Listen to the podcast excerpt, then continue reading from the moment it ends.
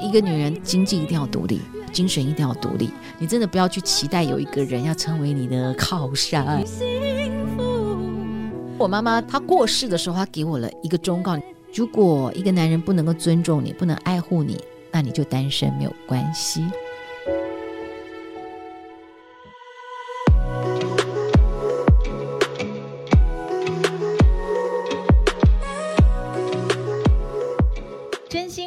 老实说，欢迎收听《真假我也行》，我是田姐儿。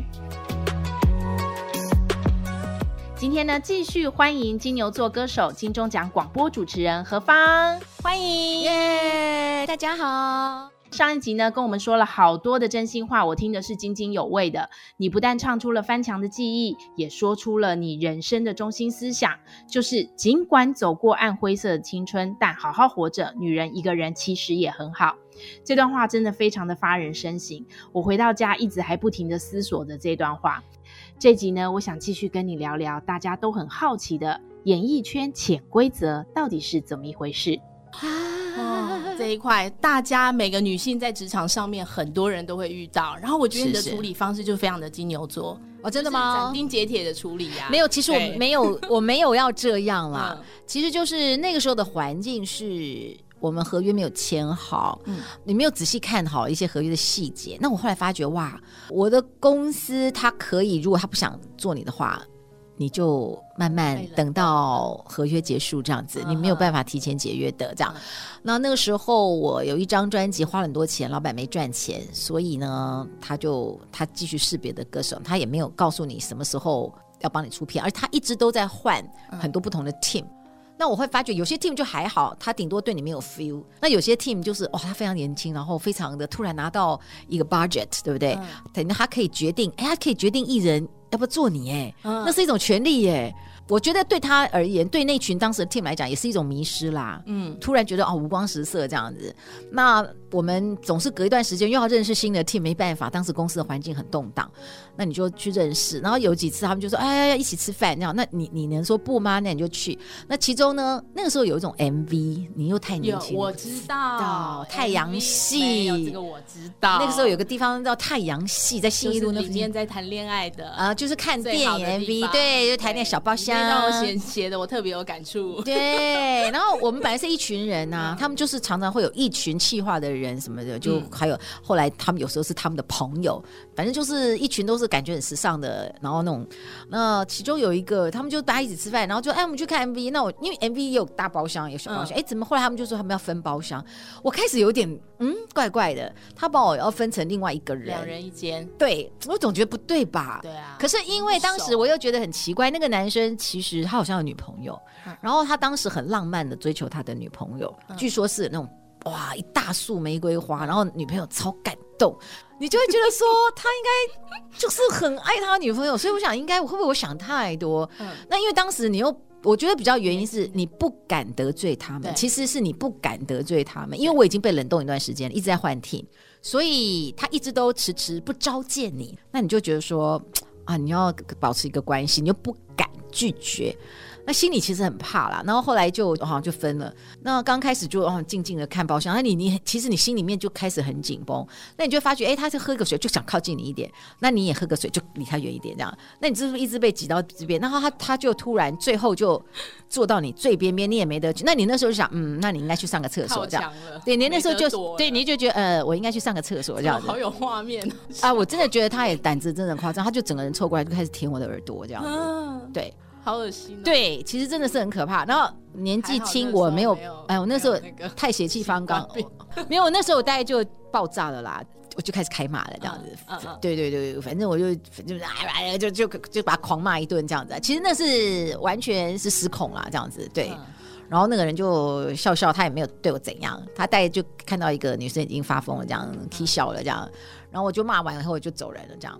那心里要有准备啦，就说你耍酷，你要怎么面对他？我就不面对了，我不进公司啦。我我有最坏的打算啦。我我的意思是说，其实有时候这种事情，有时候真的在某些职场会发生。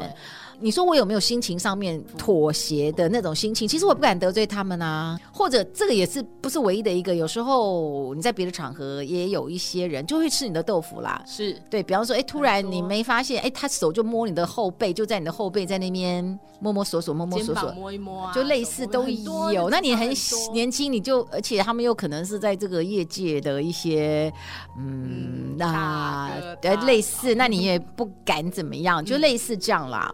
反正后来从此以后就真的没心没跟你联络这样子，你就真的被冷冻啦，就被冻了，嗯，就继续冻啊，就这样子啊。他们还有很多其他人可以挑选啊，对啊，你不听话就类似你有胆，可是那时候你就心里面有一个有一个最坏打算啦，就是我可能就不适合就。可是你表现出来的勇敢啊，也不是勇敢，就是还蛮绝望的，就蛮绝望，绝望中的勇敢。没有，那就想说好吧，那是不是你总是试过演艺圈了，你不适合嘛？你家里那就跟你讲你不适合嘛？那真的被家讲中就讲啊，对。然后那时候当然就很不快乐，还只是后来就跑去谈恋爱了。其实人生我用的很烂的方法，就是当下让你很高兴，就跑去谈恋爱，谈恋爱就。瞬间那段时间还蛮开心的，这样务实，很现实啊。就你就是道地的金牛座，就就就完全就不用去想那些公司的事情就算了。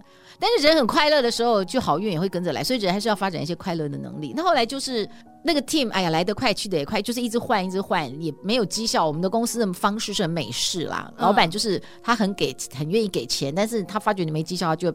整个 team 就拜拜，再换另外一组 team 来，他一直都是这样子操作。其实歌手也很辛苦，有时候开会他们就觉得哦，那再等等，他们还在找他们自己，一直都你知道，一直都有这种模式。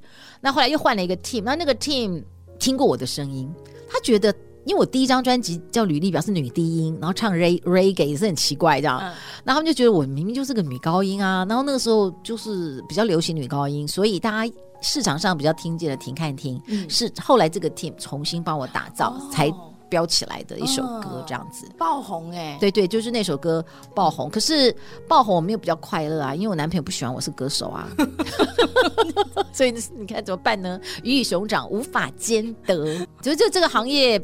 有他不容易的地方，我没有乐观面对，我当时也很愁苦啊，就会觉得说，哎，为什么我就是我很想也享受职场上的快乐，可是好像你就看到一个对你曾经也不错的人，他就很不快乐，嗯，那你也不会因为别人的不快乐你是没有感觉的，你也会觉得啊，好像很 guilty 这样子。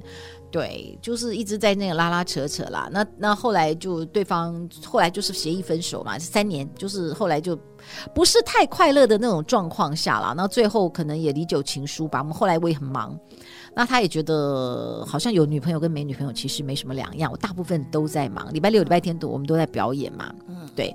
那他也不愿意陪我去，他就是不愿意看到我在台上，你懂吗？所以就。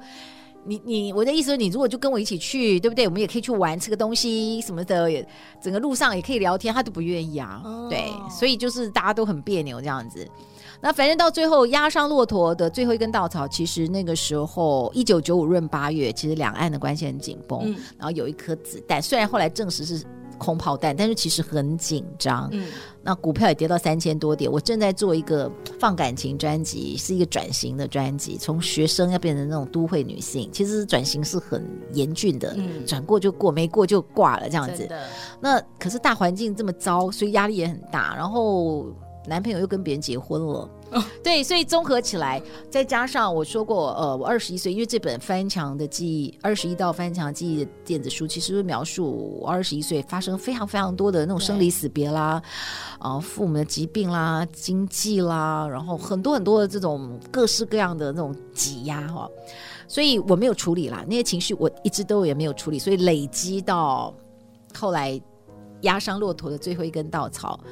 是因为情感的世界，那其实是比较大的是我跟我父亲的关系没有处理好的那种痛苦，然后到那个时候，我把对方当成父亲嘛，代替品嘛，啊，那个代替品没了，哎，你就发觉里面的伤口就出来啦，盖子打开来啦，潘朵拉盒子就出来啦，啊，因为那时候又在做宣传，那时候流行是什么恐怖箱啊，那种比较游戏性的活动啊，玩游戏才能对，那你心情是非常坏的。嗯、然后公司又帮我排了很多那种选举秀，是很吵的，哦、就很多对这个疾病不了解。其实我就好好休息，可是我没有办法休息，然后整个那个环境太有张力了，所以那时候就引爆忧郁症。哦，你可以听得到，其实何方说他他刚刚那个人生的起起伏伏、跌跌宕宕，其实他最有一个最重要的依据跟精神支柱，其实就是情感。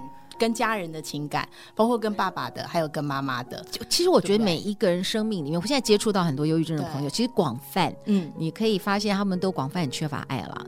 每一个人都需要爱。嗯、那当你在成长的环境里面，有时候可能是父母不当的比较啦，或者是父母太忙没有办法，或者是有时候你去当个小爸爸、小妈妈，就你精神上搞不好还要照顾你的爸妈啦，嗯、或者是你被虐待啦，精神的这些，其实你后面都会有一个伤口，嗯、你没有去当下好好的很安全感的被呵护，他最后就会留在那里。嗯，他最后会让你有时候对很多世界，包括你对你自己的形象的看法，都会有一些压伤跟扭曲。我觉得后来你为什么有时候诶到一个阶段你去整理，就是你去把这些从未处理过的。他会拦阻你对这个世界的看法，嗯，那你必须慢慢重新，好吧？换一个角度，就是当你自己的好父母啦，嗯，你就重新去拥抱那个里面的小孩，小孩里面有一个内在的小孩，然后你就会慢慢让他重新去见光啊，然后你去整理啊，然后慢慢让他哎相信自己是一个值得的人，相信自己是一个有价值的人。嗯，就是我其中有一篇文章叫做《歌唱不再是一件羞耻的事》，其实这篇文章我写的有点早，是我在一个。部落格，可是我当时很讶异，他竟然是我部落格里面点阅率最高的一篇文章。我当时为什么大家，我只觉得歌唱是一件不再是一件羞耻的事，这是我的感觉。你你们觉得这是一件很不正常的状况？哎，后来我发觉，可能大家会觉得。原来现代人都觉得哦，你有歌唱，很多父母，我、哦、小孩可以当明星，好开心哦。嗯、可是我们家的成长环境不是这样啊。以前那个年代是这样，对啊，对啊。对于表演的那个那一块，都会觉得啊，你就不务正业啊，没有一个正当职业啊，跟现在是不一样的。那很，那现在其实也证明，其实父母口中的是话语是有能力的。有很多时候，那种父母不当的谩骂啦，嗯、真的会在小孩身上留下很多这种形象上面完全的错置。所以我后来发觉，哎，其实。我不看重我自己的工作，哎，我不觉得我我是一个当一个歌手是一件很棒的事情。其实我一直觉得我是一个小歌女，甚至被我爸讲中。我内在里面就觉得我就是一个很没有价值的人。我其实我后来发觉，我花很多力气去整理，嗯、哦，慢慢我才发觉，哦，音乐是恩赐，哎，音乐是礼物，嗯，它并不是一件不好的事情。哎，这个是我真正生命里面花时间我才去扭转它的。但是也许吧，这很多朋友，我我后来在想。对，这就是人有时候的那个想法，你的环境被赋予这个东西，竟然它真的就活生生的，你的认知其实就扭曲了。对，所以爸爸妈妈说什么，对于孩子的一字一句，跟他心里的影响是很大的。我觉得内在你真的有被洗脑哎、欸，真的，嗯、这个这个很容易啊，很容易被洗脑啊。嗯、爸爸妈妈的观念会影响下一代，嗯、确实。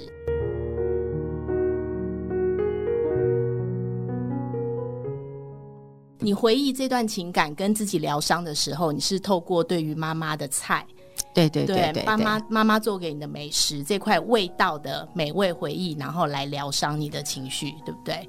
这个也是应该说，其实我写完这本书哈，那我先给我的经纪人看，他真的看我，他问我，哎，你为什么没写你妈？哎，哎，我真的忘了写我妈这样，那我觉得很惊讶，我也觉得很奇怪，对，其实我也不知道为什么，我忘了。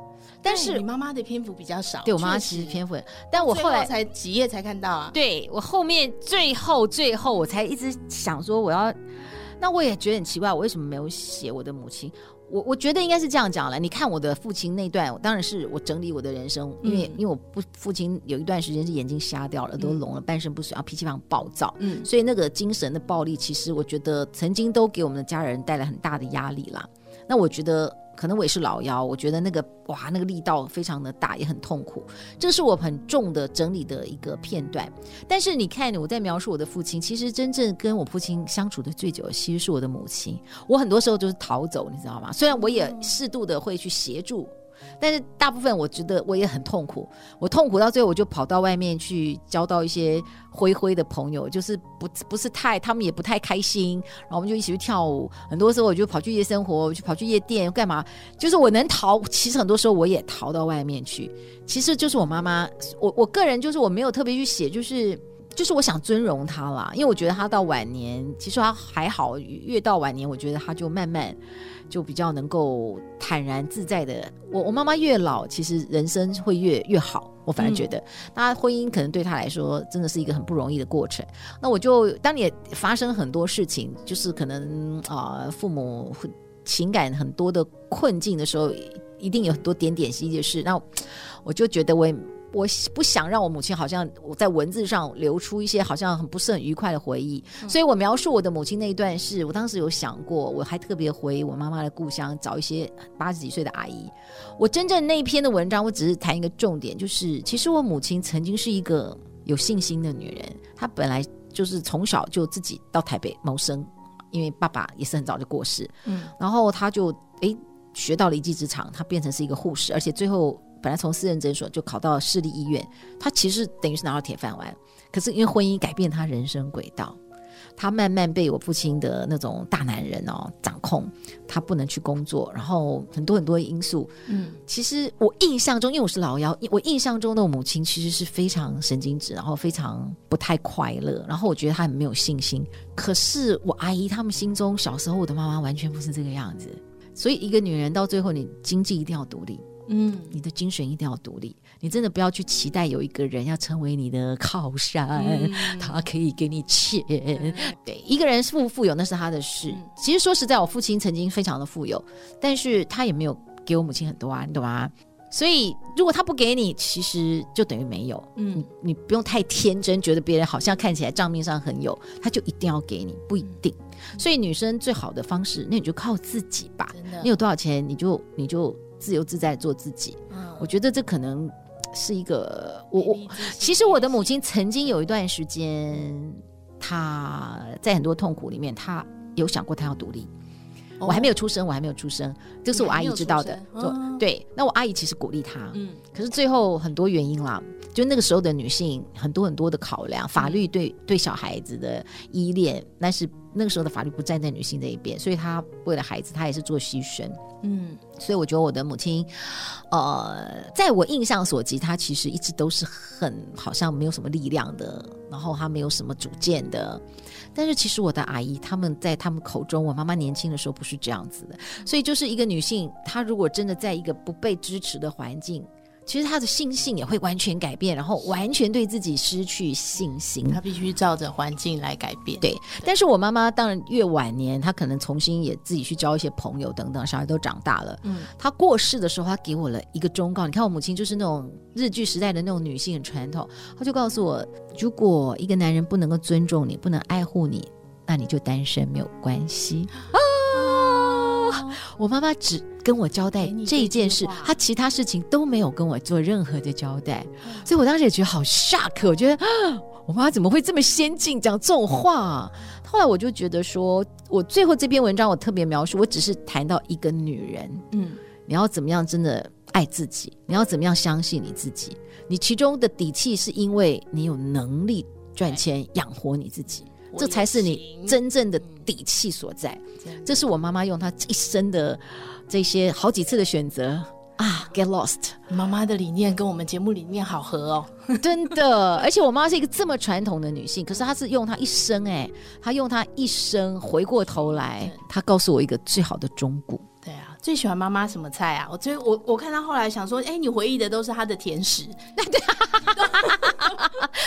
那但是。我就觉得哇，我每次吃到这种东西，比方说那个猪心汤哈，嗯、就觉得你知道吗？那是我妈妈特别要做给我爸爸的，然后就是那种很精心制作的，然后我们就在旁边跟屁虫，妈妈就这样弄一点点小小的一碗，就跟在旁边 品乓一下，嗯、就是呃是是有一点仪式感呐、啊。你要问我，都是他们感情还蛮好的时候的一些这种爱的表现。哦对，所以你那时候你也许那就是幸福的味道。对，那那对那其他当然我妈妈呃什么端午节的时候啊也会包粽子啦，嗯、这些都会。然后冬天的时候菜桃粿，其实我真的也很想念的，就是我妈妈的那种南部粽啦，哦、米粽。我知道。对，然后还有她的那个过年的时候的那个菜桃粿，就是那种真的那个菜头香是非常香的。嗯、可是我你我就想问我这个部分，我就觉得可能那就是一种爱的味道吧，啊、就是那一种幸福的味道。真的。嗯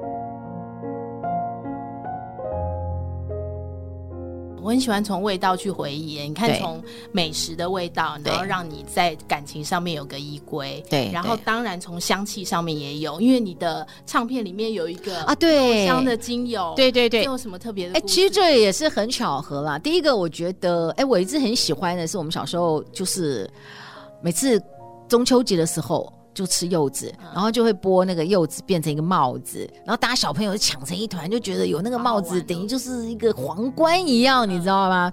所以我觉得那个是小时候很愉快。然后还有就是，我也很谢谢我有一个以前电台的一个连月娇姐姐，这样她每一年都会中秋节的时候都会。寄哇，很很棒的，不是麻麻豆是不是？或者是花莲鹤冈，那个真的都好好吃哦。所以那也都让我觉得，哎，每次中秋节我就会延续我们家那个柚子的那个香气。然后还有就是，我有朋友也会哇，那个其实柚子皮跟那个橘子皮是可以好好的去使用，它有时候可以泡。那个酒精啊什么的，它就可以变成清洁。对对对对对对对，而且它真的是很香。嗯、那我还有一个朋友是用苦茶油，我不知道他怎么知道，他没有告诉我秘方，他只有送我这样。对，他就就弄一弄，最后那个就像一个棒子一样，就是可以持续好久的香气哦。所以我就觉得香气有时候是一种朋友的友情啦、爱啦。对，那只是刚好这一次我们做节目的时候，哎，就认识到有一个，我觉得那故事也很美。他们其实是有点办公益。等于是台湾一个国际所有很多的香氛是由他们来制造，那他们因缘际会就认识了那个花莲的一群原住民的朋友，有一个牧师，他很希望帮助原住民的朋友要有工作，你才不会去喝酒什么的，所以他们就发觉鹤冈的柚子是非常有名，他们就很希望除了柚子可以卖，可是有时候有产销会有那个问题，还有没有其他的方式，那我可以让那一边的所有的原住民的朋友我能够活下去，嗯，那刚好我们就连接上，他就。真的用五年的时间协助他们。最后就是在地蒸馏，而且最后那个拿去是国际标哦。你知道那个精油要成为国际标是很难的，啊。对，嗯、所以他们就是用五年的时间是检验是 OK，所以他们现在就是协助那边的朋友。所以刚好呃，我觉得就是聊一聊啦，刚好有一个机会，那他们也觉得说好。如果说用见幸福，我们这次三十周年就是用这个呃花莲鹤冈的，是所有最美的这些柚子萃取出来的非常好的这个精油。那也非常谢谢瑞泽企业的。协助啦，这样子，嗯，嗯很棒哎！这套专辑的设计理念跟蕴含的感情的深层的记忆，是是都还蛮重要的，对，就是给大家一个呃，能够重新审视审视你自己感情的一个方式。我觉得记忆有时候真的透过味道，它是非常非常美的。对啊，嗯、好棒哦！所以我也蛮鼓励很多家庭，就是自己家里要有自己家庭的味道。对，真的。就有一天，家的味道，突然之间，你的小孩在哪里？哎，一闻到他就觉得。对。啊，有底气，就觉得啊，他不孤单，真的。就是，就算只有一个人，但是有香气、嗯、有美食的味道，有香气的味道，其实对。陪伴你很久很久。我有一次就觉得说，我书上有写，我就我真的碰到一个很大的挫折，然后我就想我要回家，因为我每次我不会跟我妈妈讲我任何所有的负面的事情，我只是希望就是吃吃妈妈的东西啊，就心情就会比较愉快。然后对，然后我回到家，我妈不在，我姐姐说我妈去洗头，我就想好就等啊等啊，就等等等好久。等我等等等，我突然黄粱一梦，我是做梦，我妈妈已经过世了。她说啊，对，那我就想说啊，我再也吃不到，哦、对我再也吃不到我妈妈的美食，哇，那时候就流泪流泪流泪。我的意思是，我们要好好去珍惜这件事情，就是家庭里面可以创造一些很美的文化，那个是。建设出来，没有一个家庭的幸福是谁就单单给谁，就是大家要共同去创造的。嗯，嗯对耶。今天谢谢何芳跟我们聊这么多，而且我很开心用这种谈心的方式，然后能够触摸到你的内心，是真的。而且我们更靠近你，你我发觉其实你是内心也柔软也坚强。就是你面对任何困境的时候，你有你的方式，你会像老牛一一样的这样子一步一脚印的去踏实的去面对，嗯、然后也会很有效率的去处理任何问题、任何困难。这就是你的有有时候可能有点冲动啦，对，有时候有点冲动。其实有些时候不一定太理性，真的。而且你多才多艺啊，就是你想要试这个试那个，然后你想要多元的尝试，然后你用你的歌声跟文字去记忆你的记忆。对，对我觉得很棒哎！这个模式其实就是你自己个人的人格特质，然后你也把你的正能量，然后传递给大家。至少我感受到了，然后我相信听众一定也感受到了。对，对对其实我有一次我就看到一个国外的牧者，他过世了，他就写他自己当时好像有一个感动，他就说，为什么有的人生人生会经历很多的过程？嗯，为什么你的人生会这么多变？是因为有一天你走在很多不同的入口，你会碰到很多不同的人。嗯，那因为你的经历，你会告诉他们。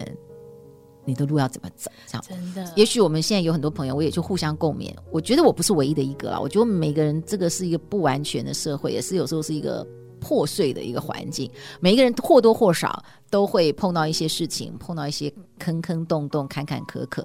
那我觉得有一天这些事情都会是养分。我们就想到有一天这个养分，说不定哎，你的过程你就刚好滋养了后面的人。对。所以你最重要就是把幸福感延续下去，对，就希望你自己有幸福啦。那你也会希望，就是说，你在，我觉得到一个阶段，人就是要找你自己的价值。那你就会觉得说，那你过去这些事情，你的意义在哪里？难道你就只是受苦，然后就哦好了？你只是在跟别人讲嘛？我就不希望只是这样，就是我希望透过分享，诶，是不是有一些人有一天他被鼓励，然后他知道他现在可能在一个很绝望，几乎他都要放弃自己。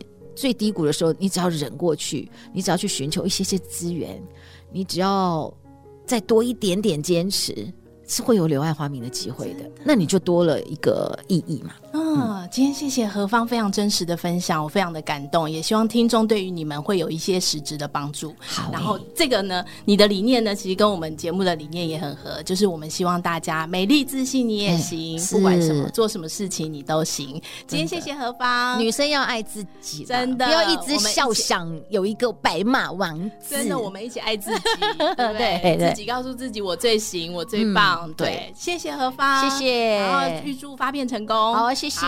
好，有机会 下次再常来聊天。好呀，好呀。好，我们下次空中见喽。拜拜，拜拜。真假我也行。如果你喜欢我们的节目，请帮我们按下关注或订阅，给我们五颗星及留言，也可以加入我们的 FB 粉丝专业及追踪 IG，或是你还想听什么主题，都欢迎告诉我们哦。